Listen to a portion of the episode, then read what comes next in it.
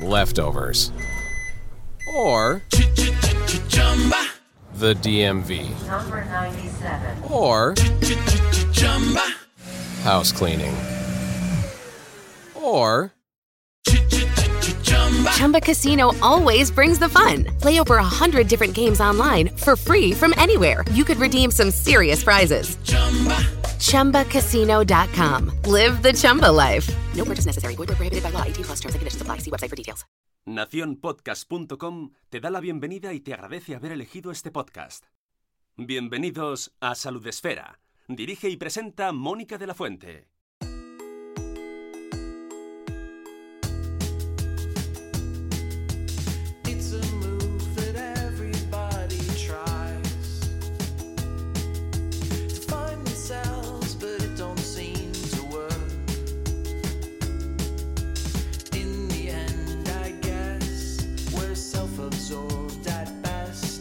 Tenemos hoy con nosotros, aquí en el podcast de Salud Esfera, a Esther Samper, médico, y eh, a la que conocemos sobre todo por su labor de divulgación en redes sociales, en medios de comunicación y también desde tu blog. Pero que, te traemos aquí al podcast precisamente para hablar de tu última criatura, por así decirlo, ¿vale? Que bueno, se puede considerar como una... como Sí, sí, e- es un, es un hijo literario Es un hijo, realmente. claro. Sí, sí. con lo que cuesta, ya te digo. Conocido como Si escuece cura, 50 malas prácticas de salud al descubierto, de la editorial Cáramo.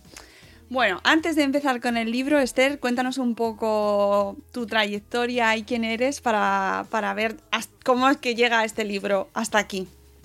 Sí, pues mi trayectoria es ba- bastante atípica porque, bueno, yo estudié medicina, pero estudié medicina porque me gustaba la investigación de enfermedades, de tratamientos. Entonces, cuando terminé la carrera, en lugar de hacer el MIR, lo que hice fue un máster en biotecnología biomédica y tras ello un doctorado en medicina regenerativa.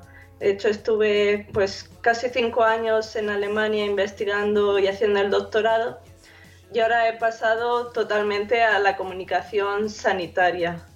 Y durante todo ese transcurso de tiempo en el que he ido compaginando y alternando investigación y divulgación, pues muchísimas personas me preguntaban y me comentaban, oye Esther, ¿esto que hago sirve para algo? Pues yo he oído que fulanito hace esto y parece que le va muy bien. Entonces, cuando terminé el doctorado, fue como el punto de partida y, dice- y lo que pensé es, voy a acumular todos estos feedbacks que tengo de mis lectores y de la audiencia en un libro que dé respuesta a muchas de esas dudas. Er- Era una cosa que tenía en mente desde hace mucho tiempo, pero con el final de doctorado pensé, esta es la mía, es el momento. Mm. Eh, ¿Cuánto tiempo has tardado en prepararlo? Porque eh, son 50 prácticas, pero que van con su anécdota. Se nota que has investigado, se nota que te has trabajado cada una de ellas. Que te imagino que esto no ha sido cuestión de un mes.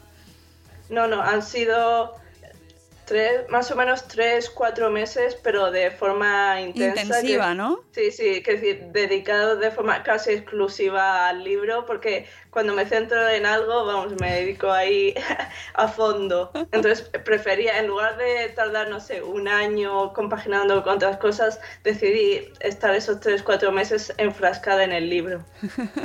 Que mm, de esto que te llamaban, no quita, que estoy con los piojos. no me habléis. Estaba ahí en la cueva concentrada, la cueva de escritora escribiendo el libro. Bueno, el resultado eh, es un libro, eh, pues, bastante intenso. O sea, tiene cuántas páginas son? Eh, a ver, 400, más de 400 páginas. No está mal para Oh, ser el primero, Esther. Y, y yo pensaba que, que, digo, no, no sé si me va a dar para un libro y después cuando ya iba por, por 400 páginas, pues pensé, pues mejor corto ya, porque si no esto va a parecer una Biblia. Te habrás dejado seguro fuera. Sí, sí, de, de hecho la idea es que si este libro va bien, hacer una continuación pues en los próximos años, porque me he dejado muchísimas cosas en el tintero, muchísimas. Ya me imagino, porque claro, te empiezas a entrar en uno y van saliendo más según vayas, ¿no? Yo, yo me he centrado sobre todo en, las prácticas de, de salud erróneas más cotidianas, pero realmente si te pones a mirar en las que son así menos frecuentes, es, es algo infinito. Realmente hay, hay malas prácticas por todos lados, sobre todo en, en nutrición, que además van saliendo nuevas constantemente. Es la historia de, de- De no acabar. de nunca acabar. Sí, es verdad. Eh, tú ya has hablado de una de las partes o de las secciones que pueda tener este libro.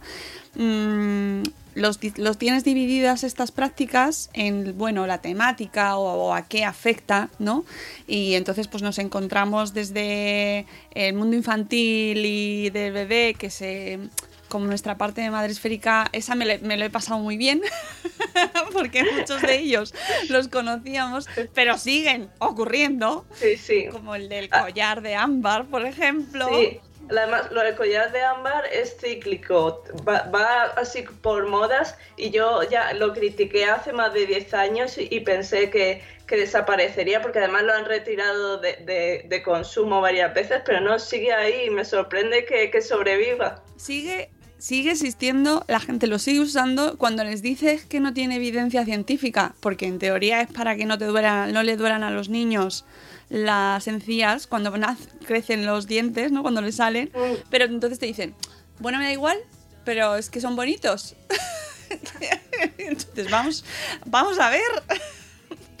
y no, y da igual lo que les digas, lo van a seguir usando. La verdad es que es triste. Y mira que lo- las asociaciones de pediatría también cíclicamente avisan a los padres que tiene, tienen riesgo, que, que hay niños que se han estrangulado por esos collares, que han tenido una serie de, de problemas de salud, pero Pero sí. hay gente que, que esa información simplemente no le llega. No, no, es que, oye, al mío no le ha pasado nada, a los míos no les ha pasado nada y por lo tanto, mm, que yo creo que eso es uno de los problemas de base, ¿no? De todas estas prácticas de salud, eh, en, esta sección y en las otras que hablaremos ahora, la, eh, de fondo tenemos ahí un montón de, mm, pues de prejuicios o de, o de falsos conocimientos o de desconocimiento, ¿no? O de utilizar ese, a mí me va fenomenal. Sí, eso es. El a mí me funciona es el principal enemigo a la hora de combatir estas malas prácticas, porque la experiencia personal es muy engañosa a la hora de valorar la eficacia de una determinada práctica. Por eso pre- precisamente realizamos ensayos clínicos para separar lo que es el grano de la paja, el efecto placebo, la sugestión y la falsa, falsa percepción de la efectividad real de un medicamento. Mm, eh, yo recomiendo a la audiencia que nos está escuchando que tenéis también en el listado de podcast el que hicimos a Emilio Molina sobre precisamente todo este te- tema de los sesgos, ¿no? de, cómo, de cómo analizar lo que sabemos, por qué caemos en, en estereotipos, en prejuicios o en falsas informaciones. Es súper interesante, muy recomendable también. Y en, volviendo a, a, tu, a tu libro, teníamos, ten- tiene secciones diferentes como es la de bebés y niños, la de la industria alimentaria, que por ejemplo esa dices que es una de las más mm, profusas, ¿no? Sí, digamos que ahí entre que la nutrición está muy de moda entre la población y le preocupa mucho. Y una de las principales estrategias para diferenciarte de la competencia es promocionarte como saludable, pues ahí se hace una cantidad de, de trampas y se originan muchas malas prácticas de salud por esa desinformación. Sí, sí, tienes ahí, re- recoges un montón de prácticas y de productos que eh, en los que hemos caído todos, todos, ¿no? Y creerte que cierto producto te ayuda con la flora intestinal, una palabra que, no, que desconocíamos totalmente si no fuera por ese producto. No sabría Sí. nadie lo que es la flora intestinal, Esther. Sí, to- totalmente. Que en realidad flora no es el término correcto, es microbiota. Claro, de hecho, antes se pensaba que los microorganismos eh, eran parte de la flora. Y eso es un error histórico que se ha quedado, digamos, ahí infiltrado en, en la cultura general. Claro, y ya nos hemos hecho a esto de que si te tomas el yogur luego vas, vas mejor al baño. O sea, la publicidad es la que nos ha educado sanitariamente en los últimos años. Sí, sí, pero claro, llegan a, a millones de, de personas. Es totalmente lógico que tengan esa capacidad para difundir ideas y prejuicios. Claro, pero en realidad no podemos dejar que la publicidad sea la que nos informe mm, sanitariamente hablando, ni del resto de temas, pero al final es lo que está pasando. ¿Cómo combatimos eso? Es decir, que tenemos que eh, poner en duda todos los anuncios que vemos, que es, probable que sí. ¿Qué hacemos con, frente a la publicidad, sobre todo en, productos pues eh, que supuestamente nos ofrecen beneficios saludables? Bueno, aquí hay muchos frentes que tocar. Yo creo que el primero debería ser que realmente los anuncios se pudieran regular de forma que si tu afirmación no está basada en evidencias científicas, no lo puedas hacer. Eso ahora mismo pues no se da. Hay, eh, se produce un montón de anuncios eh, de productos sanitarios o de nutrición que afirman beneficios para la salud y que realmente no son ciertos. El problema es que ahora mismo la autorregulación de la publicidad depende de- al final de las propias empresas anunciantes. Entonces no hay realmente ahí un control estricto. Y eso por un lado. Por otro, pues la educación general en conceptos de salud, por un lado, y después por otro, lo que es el pensamiento crítico. Es decir, cuando a mí me llega un mensaje, por lo menos plantearse, ¿es esto verdad? En lugar de simplemente aceptarlo como cierto directamente. Porque, a ver, es imposible que podamos saber de todo, pero sí que podemos tener no sé, esa idea siempre detrás de esto que me estarán contando es cierto y simplemente pues buscarlo por internet, que hoy en día bastan dos clics para confirmar muchas cosas que nos dicen. No, no era como hace 50 años que realmente pues te quedabas con la duda o si tenías suerte ibas, ibas a la biblioteca y encontrabas la respuesta. Mm, Claro, pero la, la cosa que veo, el, mm, el tema del pensamiento crítico parece que se aplica, o, o este tema de, mm, no sé si creérmelo, ¿no? Lo de poner en duda, parece que se aplica especialmente pues con cuestiones, por ejemplo, como eh, hay que vacunarse. Y entonces la gente dice, ya, pero ¿por qué? ¿Quién me está diciendo esto? ¿Qué me quieres vender? ¿No? Es decir, se parece como que se ponen más en duda ciertas cuestiones que otras, ¿no? Eh, mm, no, porque es que las farmacéuticas nos quieren vender estas vacunas. Claro, pero frente al otro lado nadie cuestiona esos otros argumentos, ¿no? Sí, eso ha sido muy curioso porque precisamente hace unos meses saltó la noticia de que detrás de los movimientos antivacunas, una de las principales fuentes de financiación era de una persona que tenía un, un entramado empresarial de productos naturales que realmente tenía ahí mucho interés en demonizar las vacunas. Por lo que muchas veces es como Vale, se desconfía de ciertas autoridades sanitarias, pero por otro lado hay que tener en cuenta que detrás de la llamada medicina natural y remedios alternativos hay muchos intereses económicos que, que no sé por qué muchas veces no se ven, que tampoco son hermanitas de la caridad. Claro, eso parece que se queda como un poco de lado y que se- esos mensajes siempre son por nuestro bien, por nuestra generosidad, ¿no? Que, que, está, que vienen a salvarnos de la industria que es muy mala y que por supuesto no todo lo hace bien, pero que, que curioso que la parte mm, generosa es la otra, ¿no? Y claro, parece que estamos ahí con esto del sentido crítico parece que se alimenta solo desde una parte, ¿no? Que, que a mí me llama mucho la atención, porque es que es un argumento que nos dan siempre, cuando dicen, no, no, lo de eh, las vacunas, siempre, no, porque es que los antivacunas, o sea, la, la otra parte no tiene ningún interés, o en, en otros muchos otros casos, ¿no? Eh, hablas también, por ejemplo, de, mm, de secciones, o de una de las que más me ha interesado por porque va directamente, eh, no contra, pero sí hablan de tu gremio, es el tema de, lo, de, las, propia- de las propias prescri- prescripciones que hacéis los sanitarios o que vienen desde el mundo sanitario, ¿no? Desde la Mm. propia farmacia, por ejemplo, o incluso desde el mundo médico, ¿no? Eh, cuestiones que no- yo creo que generan incluso o que son más peligrosas en muchas ocasiones, ¿no? Porque luego ponen en tela de juicio ese, esta, de- de- esta fuente, ¿no? Como fuente veraz. ¿Qué hacemos en ese caso? Pues, pues, a ver, eh, en realidad la mayoría de profesionales sanitarios está actualizado sobre la mayoría de medicamentos. Sí que hay ciertos aspectos pues que ciertos profesionales a lo mejor no se han actualizado y no están al corriente, pero en realidad son una minoría. Y en cuanto a las autoridades sanitarias, suelen tener un buen criterio la mayoría de ellas a la hora de, de respaldar estos medicamentos. Estoy pensando ahora mismo, por ejemplo, los condoprotectores que el Ministerio de Sanidad ha anunciado recientemente que lo va a retirar de la financiación del Sistema Nacional de Salud, porque realmente su eficacia es, digamos, digámoslo de, forma diplomática, eh, bastante controvertida y, y eso, eh, muchos estudios clínicos o han visto que su, su, eficacia es muy similar al placebo o que sus beneficios clínicos son realmente ínfimos, que puede ser por, por efectos del azar. Y aún así hay pues, ciertos grupos de médicos que dicen que no, que pueden ser de utilidad para problemas de artrosis y realmente si examinamos el total de los estudios científicos, lo que vemos es que no hay sentido para, para su financiación.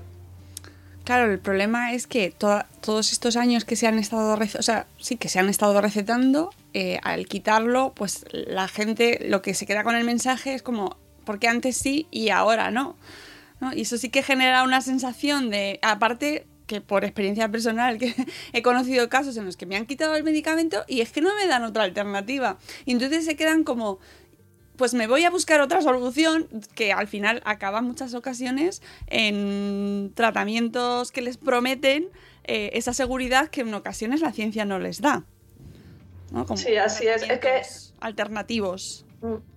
Sí, hay determinadas enfermedades que realmente no tienen tratamientos muy efectivos. Y en estos casos pues a veces pues se recurre al placebo o a, a, tratamientos inciertos pues en el sentido de pues si no hay nada esto mal no le va a hacer. Y en realidad los condroprotectores era un poco por eso porque realmente ahora para el tratamiento de la artrosis pues a ver hay tratamiento sintomático pero no hay realmente algo que vaya a la causa de la pérdida de, cartílago en las articulaciones. Entonces realmente era, pues se aplicaban condroprotectores porque había realmente pocas, pocas líneas de, tratamiento, pero realmente no tiene sentido. De hecho, en, en, otros países hace ya mucho tiempo se retiró de su financiación. En ese sentido España llega, llega tarde, pero claro, al, al haberse acumulado estudios a lo largo del tiempo,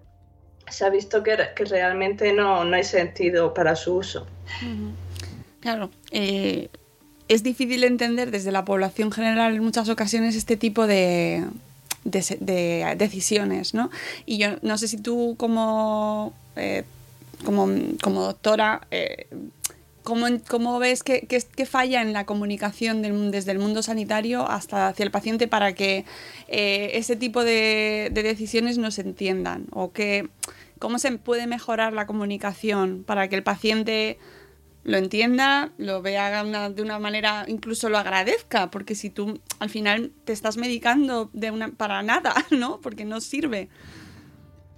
Pues aquí lo que deberíamos explicar, yo creo, es que, a ver, la, la ciencia no es infalible, no, no, va a base, no funciona a base de dogmas que te dice esto es así y será así para siempre. Eh, básicamente consiste en, explorar territorio desconocido, descubrir nuevas cosas y voy a poner, por ejemplo, otra vez el caso de los condoprotectores, pues cuando se hicieron los primeros ensayos clínicos parecía que sí que eran útiles, pero una vez que se comercializan tratamientos no termina ahí la investigación, se sigue haciendo un seguimiento, se hace metaanálisis, que es el estudio de varios estudios. Entonces, digamos, nuestro crecimiento del conocimiento sobre, sobre diferentes fármacos aumenta.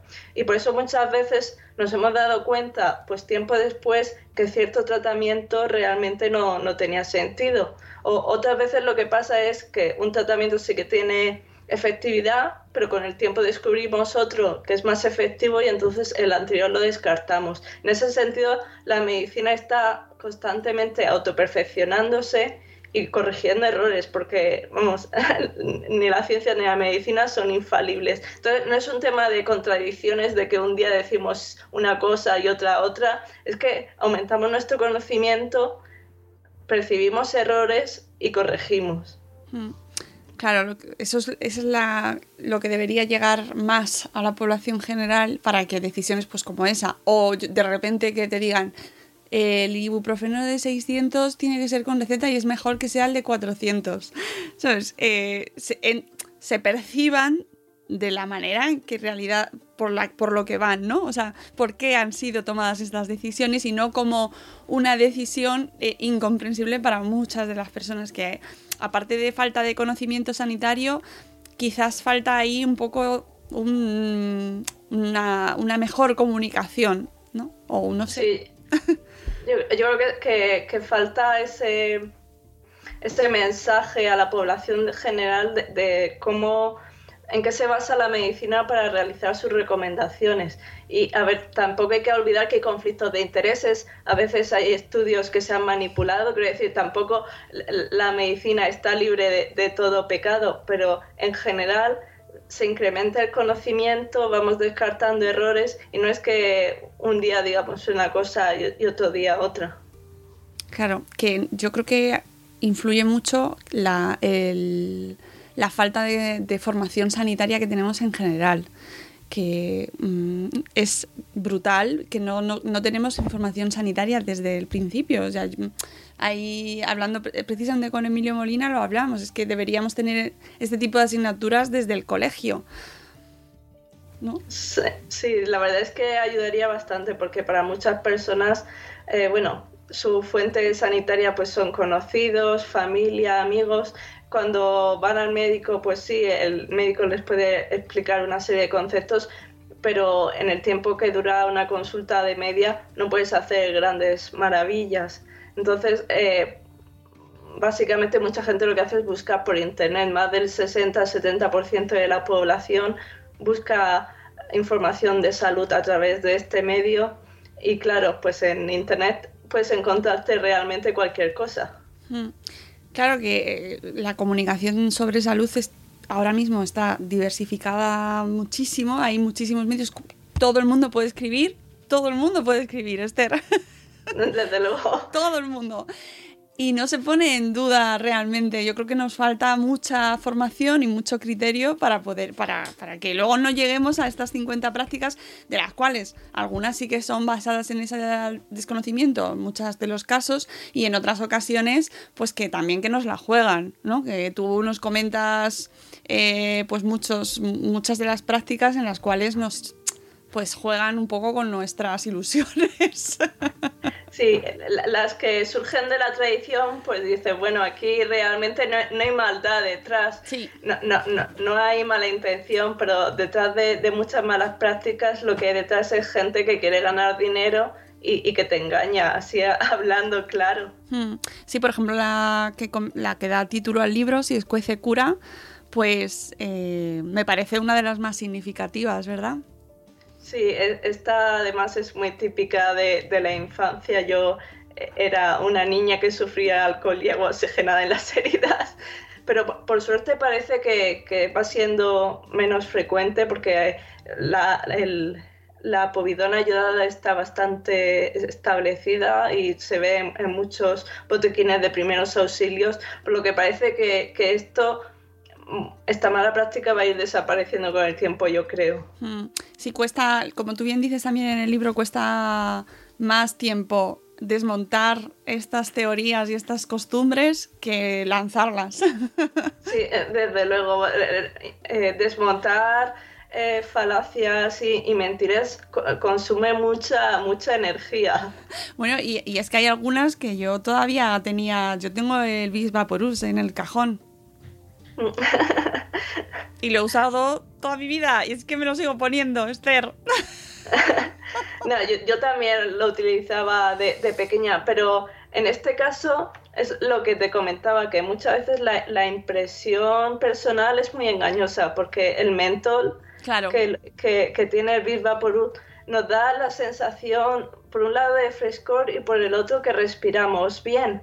Y esto se ha visto en estudios clínicos con niños que, han visto objetivamente que cuando se aplicaban Big Vaporub eh, seguían respirando igual por espirometría, pero ellos percibían que respiraban mejor. Era, decir, era- una distorsión informativa total. Era lo que decían las pruebas médicas, que era que respiraban igual, y ellos, pues eso, que sentían que respiraban mejor, y por este efecto de- del mentol. Y fíjate la de años que lleva esta marca, bueno, por esta marca, este producto, por decir uno, pero es que este en concreto tiene una tradición. Vamos, o sea, es que ese anuncio ahí con la madre, mamá, no Sí, puedo sí. respirar. Es que, es que hemos crecido con ello, Esther, Sí, que de está repente- totalmente asociada a la infancia. Claro, que lees el libro, estoy leyendo y de repente cuando dices, no funciona. Sí, y, y- y de hecho, no, no solo no, no ha demostrado que funcione en ensayos clínicos, sino que puede ser in- incluso contraproducente. Pu- Puede aumentar la cantidad de moco en las vías re- respiratorias. Es que me dan ganas de llorar porque es que yo le tengo mucho cariño. Es verdad, es de esos productos que te han acompañado toda la vida y claro, te da penita de de repente decir, ay, no, no sirve para eso. Pero, pero si echamos la vista atrás, en realidad hay muchos tratamientos que se han quedado en el camino. Me estoy acordando ahora, por ejemplo, la, la mercromina. Es la mercromina, es cierto, ya no se usa la mercromina. No, no, porque además está bastante desaconsejado porque si se aplica a heridas grandes puede dar lugar a toxicidad mercurial, que decía, es un efecto adverso poco frecuente y tampoco además como, como antiséptico tampoco era muy efectivo, así que no, no duró mucho tiempo. Pero, Sí. pero eso, que si, que si echamos la vista atrás, en realidad hay muchos tratamientos pues eso, que han ido desapareciendo porque se ha visto que, que no funcionaban o que teníamos otros más efectivos. Y que tampoco hay que sentirse entonces muy culpable, ¿no? O muy, No, no. muy desactualizado eh, por, no, por no saber esas cosas. No, no, decir, no, no hay que coger mucho cariño a los tratamientos porque no, porque no sabemos cuánto, cuánto van a durar. Siempre es con, pues con, yo siempre cuando aplico un tratamiento, bueno, digo, "A- hasta ahora con la mejor evidencia científica esto pues es la mejor opción. Dentro de 10 o 20 años, pues a lo mejor ya no es así porque surgen nuevos tratamientos. Es verdad, somos seres de costumbres y cuando nos lo quitan nos enfadamos. Y es, ver- es que es así, o sea, nos tenemos un momento de rechazo. ¿Cómo que el viva por un no?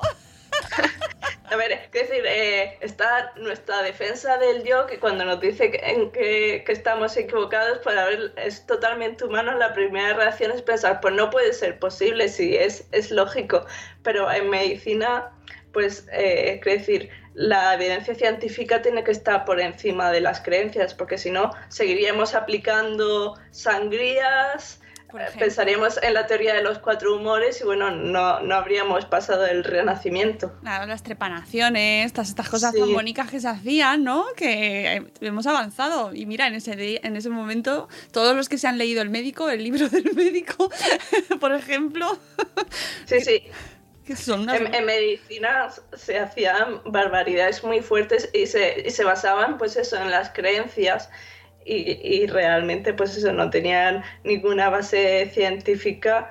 Y, Claro. Pero ese argumento es utilizado precisamente por el otro bando, que no es cuestión de decir bandos, ¿no? Pero es verdad que sí que te lo echan en cara cuando dicen, no, yo me fío de la evidencia científica. Y entonces te dicen, ya, pero es que antes también era evidencia hacer trepanaciones. ¿Sabes? Entonces, claro, hay que ir con prudencia. Mm, a ver, pues eso, hay que tener en cuenta, pues que que no lo sabemos todo cuando aparece un nuevo tratamiento. De hecho, por eso se hacen seguimiento de los fármacos después de que se comercialicen, porque a veces ocurre que hay efectos adversos muy, muy graves que a lo mejor aparece en uno de cada un millón de personas y claro, solo puedes detectarlo cuando está comercializado. Y entonces ya ahí puedes valorar en la balanza de beneficio-riesgo si realmente compensa ese tratamiento o no.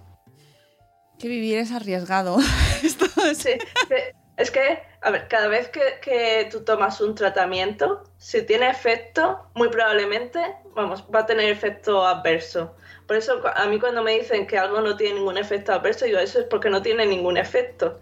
Que- porque es así, quiero decir, eh, una de las formas de, de saber si un tratamiento es efectivo es si tiene algún efecto adverso. Fíjate, esa es muy buena, ¿eh? Esa es muy buena, Esther. Porque claro, cuando hablas con los, con los pro homeopatía, pues claro, siempre te dicen, no, es que es natural, no tiene efectos secundarios. Sí, es, que, es, es un principio básico de la farmacología. Si tú das un medicamento, ese medicamento va a actuar sobre alguna parte del cuerpo, sobre diferentes partes del cuerpo.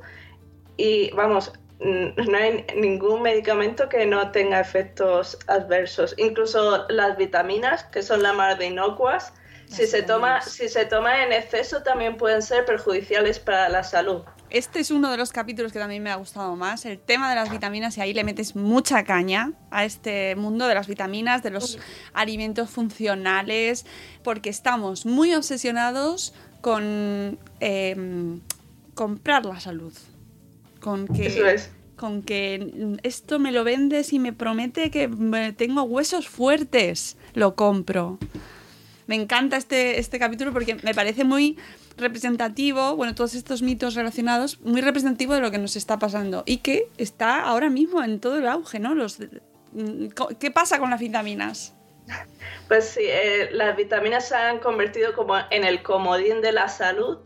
De, eh, de hecho, ahora mismo se promocionan bastante, pues, por la televisión, la radio, la publicidad por internet, de que si estás agotado físicamente o intelectualmente necesitas vitaminas. Bueno, también en otros círculos que si se te cae el pelo es que te faltan vitaminas que no te concentras, te faltan vitaminas, o sea, se han transformado como una especie de, de curarlo todo, que, que en realidad no tiene ninguna razón de ser. Un- Una persona normal y corriente, sana, con una dieta normal, no tiene ninguna necesidad de consumir suplementos vitamínicos. Lo que pasa es que nos han vendido la idea de que si estamos agotados físicamente es que nos faltan vitaminas cuando en realidad en la absoluta mayoría de los casos probablemente es que te falte sueño, porque, porque en España hay un déficit de sueño brutal, pero brutal. Entonces, entonces realmente es, es algo que se ha eh, distorsionado completamente por el marketing. Eh, Las vitaminas, a ver, claro, son esenciales para la vida, las necesitamos desde luego en, nuestro cuerpo, pero las tomamos muy fácilmente a través de, de los alimentos, porque además suele est- estar en cantidades más que abundantes y es muy fácil tenerlas, aun teniendo una dieta un poco chapucera, es fácil, es fácil tener las vitaminas suficientes. Por eso carece de cualquier sentido toda esa promoción que se le da a las vitaminas. Mm, Y que además aquí en España no somos el país que más eh, las utiliza, yo creo, ¿eh? porque precisamente tú que vienes de Alemania, que has estado viviendo allí, es brutal el uso que hacen. de- y es que además entras en el supermercado y es que tienen estantes llenísimos, pero larguísimos, pasillos enteros de complementos vitamínicos que los, que los usan como, pues no sé, como, como la alimentación igual, o sea, están acostumbradísimos y en realidad no- tampoco tienen tantas diferencias con respecto a nuestro estilo de vida, ¿no? Bueno, tienen la alimentación es peor. Eso es así. Sí, sí. E- e- En los, anglo- en los países anglosajones, estoy pensando, por ejemplo, en Estados Unidos, ahí es todavía mucho, mucho más es- exacerbado.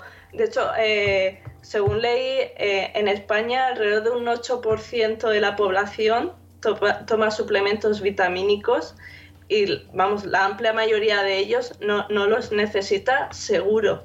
Pero es que en países como Estados Unidos está muy, muy infiltrado en la cultura y es la más de normal ir al supermercado y encontrarte pues suplementos vitamínicos en cantidad. Claro, bueno, además allí el hecho de que la sanidad no sea como aquí eh, universal y financiada por nuestros impuestos, pero allí lo tienen que pagar, también genera esa sensación de que tengo que estar sano, ¿no? Me, me- me tomo esto como sea para estar, para tener mejor salud y no tener que, que pagarlo. O sea, a mí me parece que está todo muy relacionado a la vez, ¿no? El- esa- Sí, ese sí. consumo de medicamentos así a gran escala que tienen. Sí, en ese sentido es como tengo una mayor responsabilidad sobre mi salud, voy a hacer lo que esté en mi mano y, qué fácil es comprar un botecito de vitaminas y pensar que así ya estoy previniendo enfermedades. Exacto. Sí. Pero en realidad que sí, es un, un consuelo psicológico, pero realmente que efectividad en, en la salud, si tienes una buena dieta, absolutamente ninguna. Claro, y, y al final es un consejo, o sea, es un, con- un consuelo, pero falso, porque eh, no se está, se está, ah, estás pagando dinero por algo que no, Mm. no necesitas, mientras que no se está fomentando el estilo de vida saludable, ¿no? Que es lo que Exactamente. se debería fomentar. Exactamente, es, en en ese sentido es un parche, porque en lugar de, de promocionar ejercicio físico y lo que tú dices, dietas equilibradas, pues se recurren a unas pastillas que realmente no son la solución. Claro, y encima el país, que uno de los países donde más obesidad tiene, donde peor se come y donde más recurren a este tipo de medicamentos o de complementos que además los tamaños no son nada pequeñitos, porque allí todo es a tamaño de dos kilos. Sí, a lo grande. Y eso a mí me parece peligroso que nos llegue todo porque al final todo se pega, ¿no? Y, lo que decía de Alemania, al principio yo no lo veía aquí en España, ahora ya cada vez lo veo más, ¿no? Los pasillos de, con los botes de los complementos alimenticios, incluso, por ejemplo, ver el anuncio de la melatonina en la tele. A mí me ha sorprendido. Mm, Sí, la verdad es que yo creo que es una cosa que va, que va al alza esto de, de las vitaminas, porque muchas veces la- las tendencias que ves en, en los países anglosajones, sobre todo Estados Unidos, eh, terminan llegando aquí a España. Por ejemplo, me estoy acordando de los batidos detox, Bueno, bueno.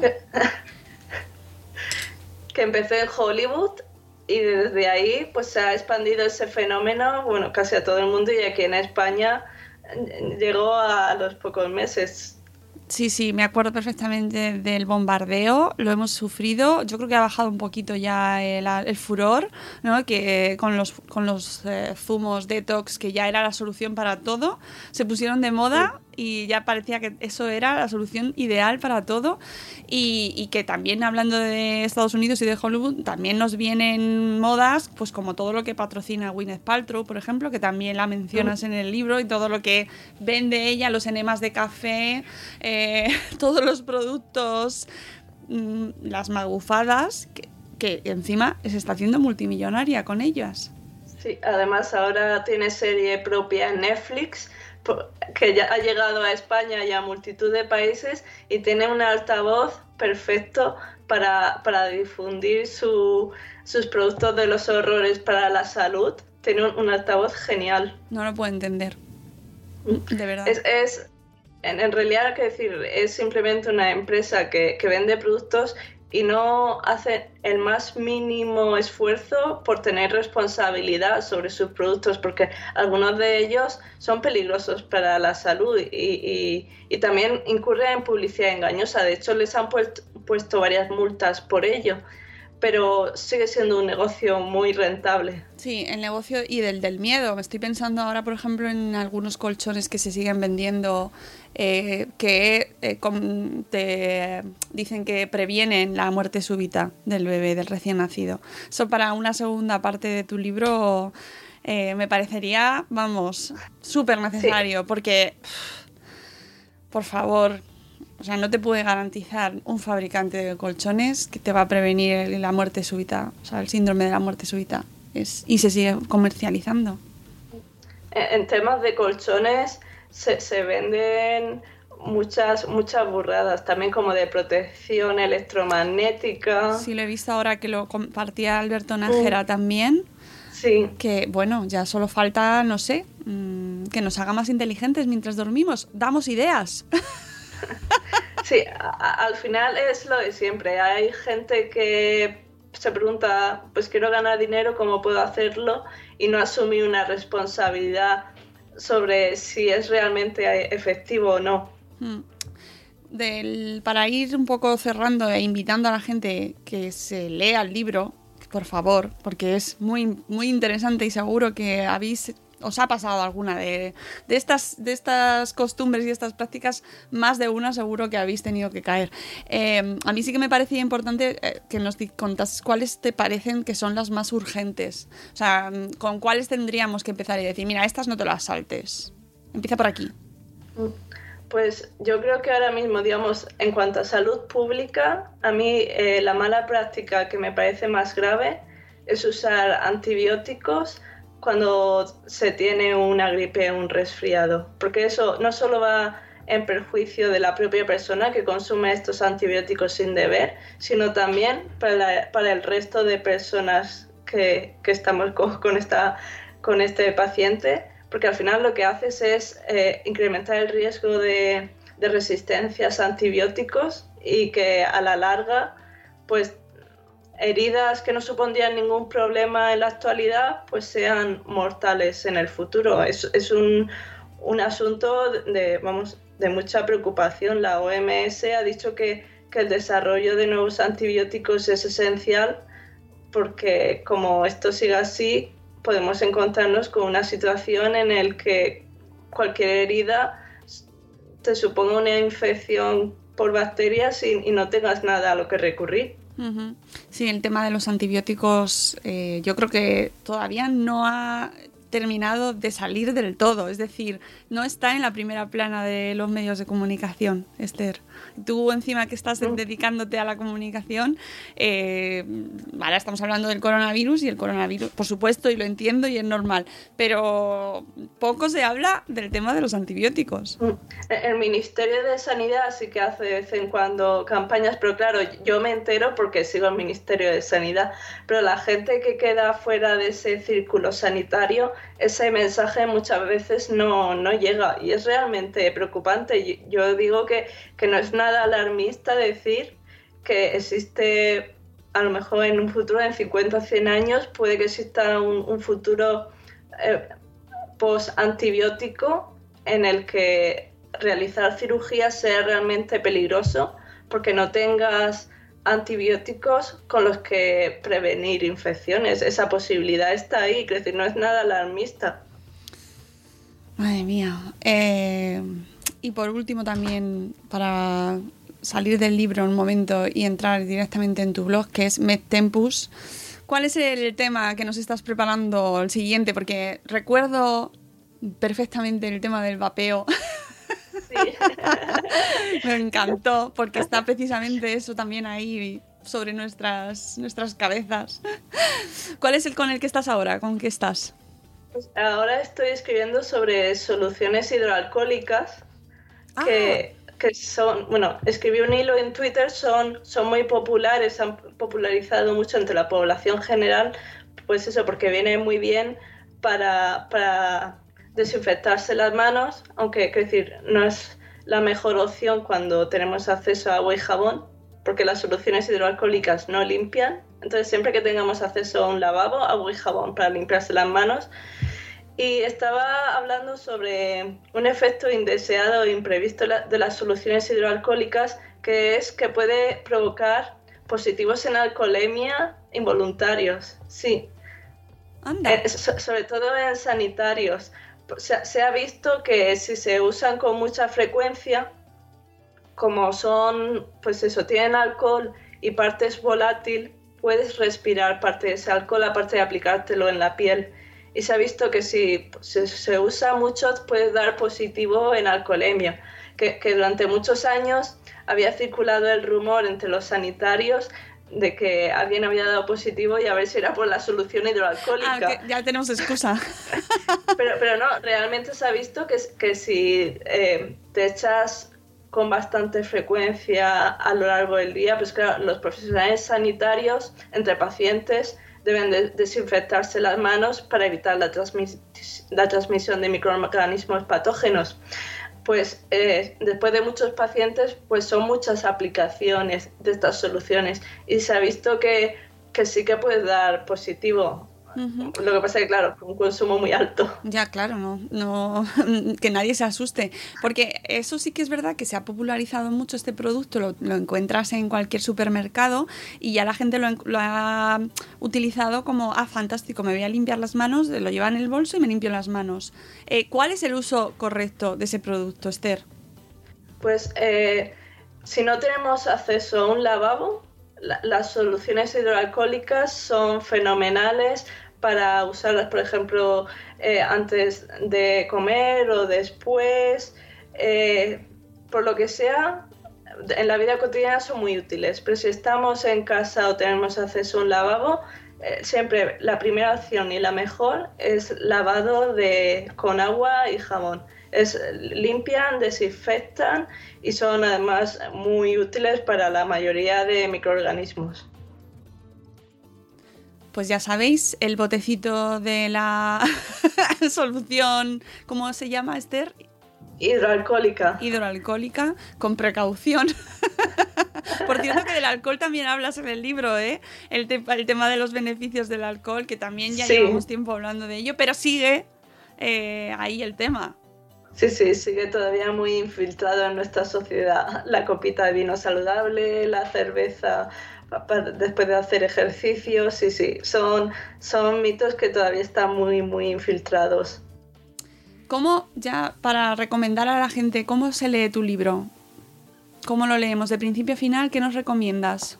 Pues es un libro muy cómodo de leer porque como está dividido en 50 mitos, puedes, por ejemplo, coger 5 minutillos y leerte una mala práctica de salud con su correspondiente anécdota y continuar en otro momento. Decir, también se lee muy fácil, que decir, hay gente que me ha dicho que se ha leído en tres o cuatro días, porque no es que sea yo la, la autora, pero es verdad que se hace sencillo, sencillo de leer, es, es bastante ameno. Entonces eh, se puede o tomar o en pequeñas dosis, que no tiene, esto no tiene efectos adversos, ¡Uy!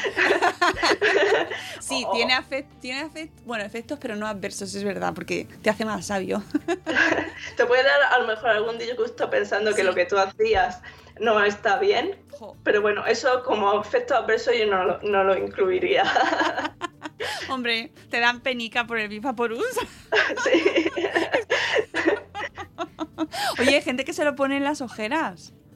Sí. O- yo no sé si es eso o es los antialmorreinaicos. ¿En serio?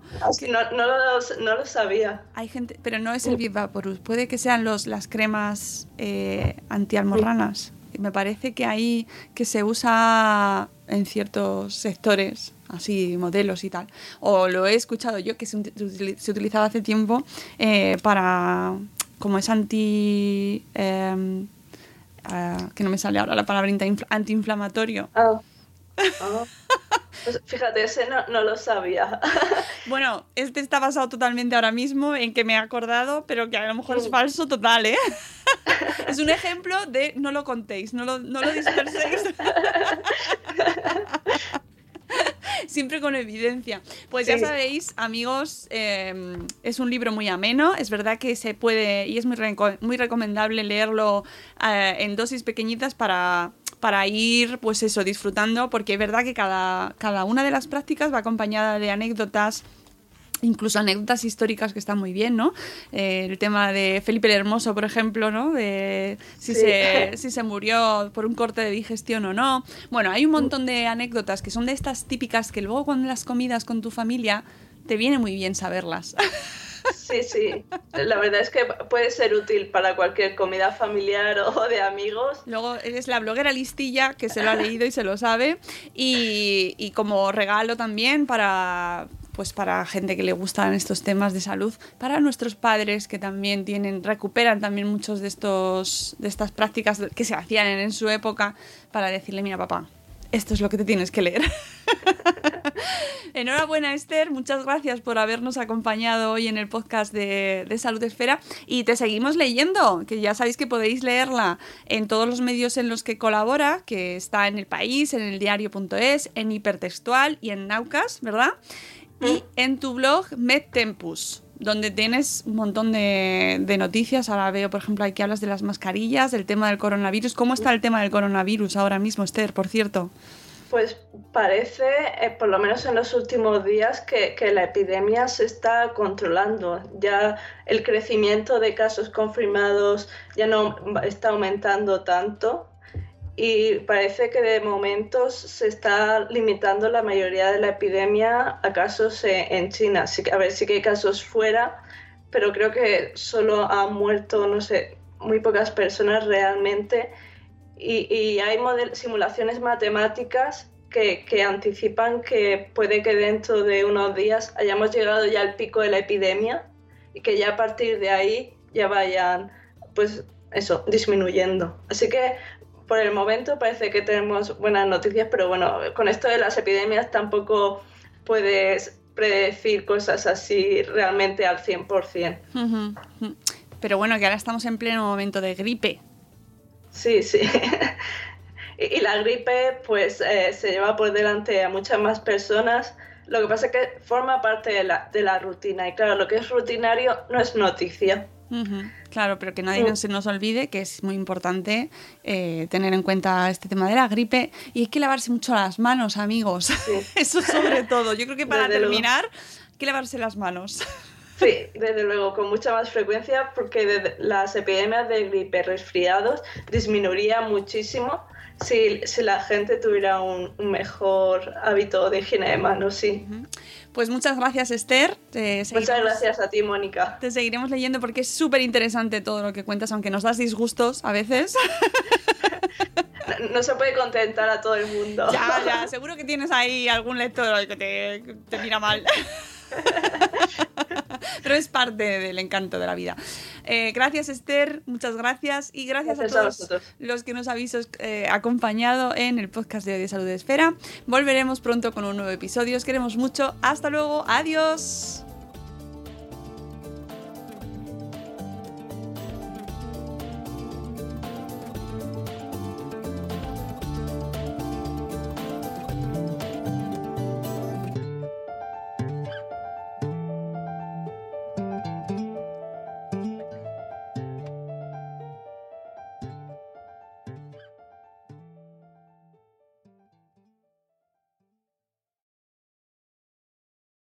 Leftovers? Or the DMV? Or house cleaning? Chumba Casino always brings the fun. Play over a hundred different games online for free from anywhere. You could redeem some serious prizes. Chumba. ChumbaCasino.com. Live the Chumba life. No purchase necessary. Void where prohibited by law. T plus terms and conditions apply. See website for details.